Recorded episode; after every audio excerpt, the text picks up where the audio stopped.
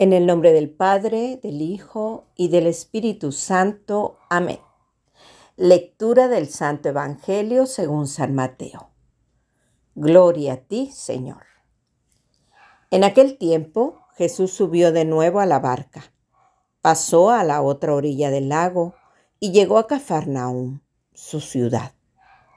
En esto trajeron a donde él estaba a un paralítico postrado en una camilla. Viendo Jesús la fe de aquellos hombres, le dijo al paralítico, Ten confianza, hijo, se te perdonan tus pecados. Al oír esto, algunos escribas pensaron, Este hombre está blasfemando. Pero Jesús, conociendo sus pensamientos, les dijo, ¿por qué piensan mal en sus corazones? ¿Qué es más fácil? ¿Decir, se te perdonan tus pecados? ¿O decir, levántate y anda? Pues para que sepan que el Hijo del Hombre tiene poder en la tierra para perdonar los pecados, le dijo entonces al paralítico, levántate, toma tu camilla y vete a tu casa. Él se levantó y se fue a su casa. Al ver esto, la gente se llenó de temor y glorificó a Dios, que había dado tanto poder a los hombres. Palabra del Señor. Gloria a ti, Señor Jesús. Buenos días, Jesús, Papá Dios, Espíritu Santo y Mamá María. Querida familia del cielo, gracias por el inmenso amor que tienen por nuestra vida Gracias porque siempre están dispuestos a hablarnos, a escucharnos y a atender nuestras necesidades. Gracias porque su presencia nos levanta, nos anima, nos hace recuperar fuerzas y nos devuelve la paz. Regálenos la gracia de estar atentos a su voz y de acoger con humildad su preciosa ayuda. Regálenos también poder ser de ayuda para los demás regálenos la gracia y el don de la fe. Amén. Pues muy buenos días, queridos hermanos. Soy Silvia Valdés, discípula misionera Verbum Day en Monterrey, Nuevo León.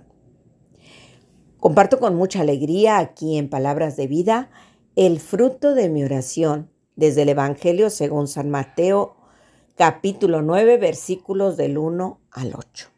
En otros momentos, al orar este pasaje, especialmente cuando se narra en Marcos 2, del 1 al 12, lo que más resonaba en mi interior era esa ayuda que le dan sus amigos al paralítico. Se ponen de acuerdo, lo trasladan, lo ponen delante de Jesús y Jesús hace el milagro. Le devuelve la salud a sus piernas paralizadas. Pero hoy Jesús me dejaba contemplar desde el principio donde dice, en aquel tiempo Jesús subió de nuevo a la barca, pasó a la otra orilla del lago y llegó a Cafarnaúm, su ciudad. Y cabe resaltar que esto es continuación del momento del que se nos hablaba ayer y que terminaba cuando la gente de la región de los Gadarenos le pide a Jesús que se marche fuera de su territorio. Comenzaba mi conversación con Jesús desde ahí. ¿Por qué, Señor? ¿Por qué estas personas son tan injustas contigo? Tú has liberado a dos endemoniados y ellos en lugar de agradecerte te piden que te vayas. ¿Qué ciegos son al no reconocer el bien que haces por donde vas pasando. Por eso subes a la barca y te vas. Y llegas a Cafarnaum, tu ciudad, donde vas a hacer de nuevo lo único que tú sabes hacer, el bien a todos los que te lo piden. Y un bien que supera por mucho lo que las personas te piden.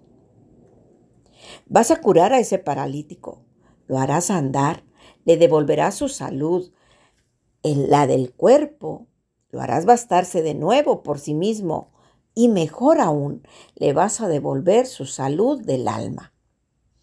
¿Y qué obtienes con ello? Pues con esos escribas vuelve a suceder lo mismo que escuchábamos ayer. En lugar de reconocerte y agradecerte el bien que haces a ese paralítico, te critican y peor aún, te llaman blasfemo. ¿Qué reacciones tan distintas provocas en las personas? Pero a mí me encanta y me asombra tu reacción ante los que te toman a mal todo el bien que haces. De la región de los Gadarenos, pues tú simplemente te subes a la barca y te vas a otras tierras, donde vuelves a hacer el bien. No discutes, no les eches en cara su ingratitud, no reclamas reconocimiento, no esperas aplausos.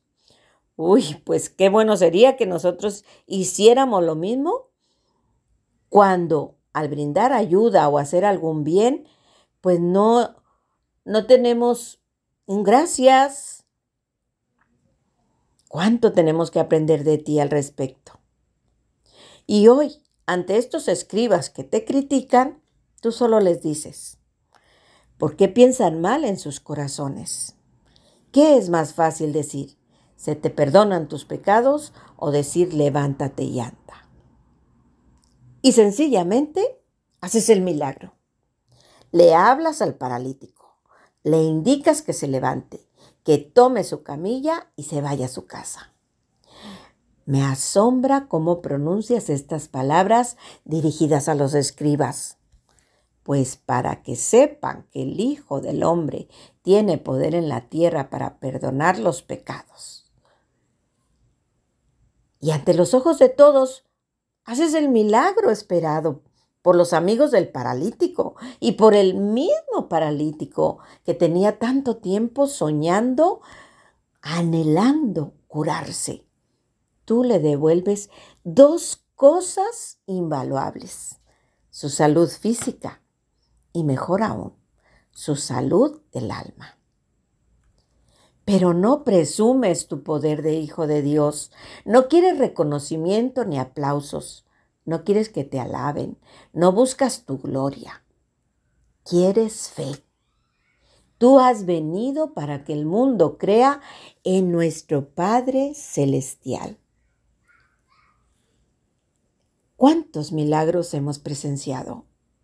¿Cuántos milagros has presenciado tú que escuchas este audio? Mi abuela me decía, hija, el solo hecho de abrir los ojos una vez más ya es un milagro. Pero el poder caminar, hablar, correr, reír o llorar también es un milagro. El tener una familia, aunque no sea perfecta, un esposo, unos hijos, padres, hermanos, son milagros el pan que te llevas a la boca, el techo que te cubre, la mano de un amigo, los médicos, los hospitales y tantas cosas que tenemos que nos benefician.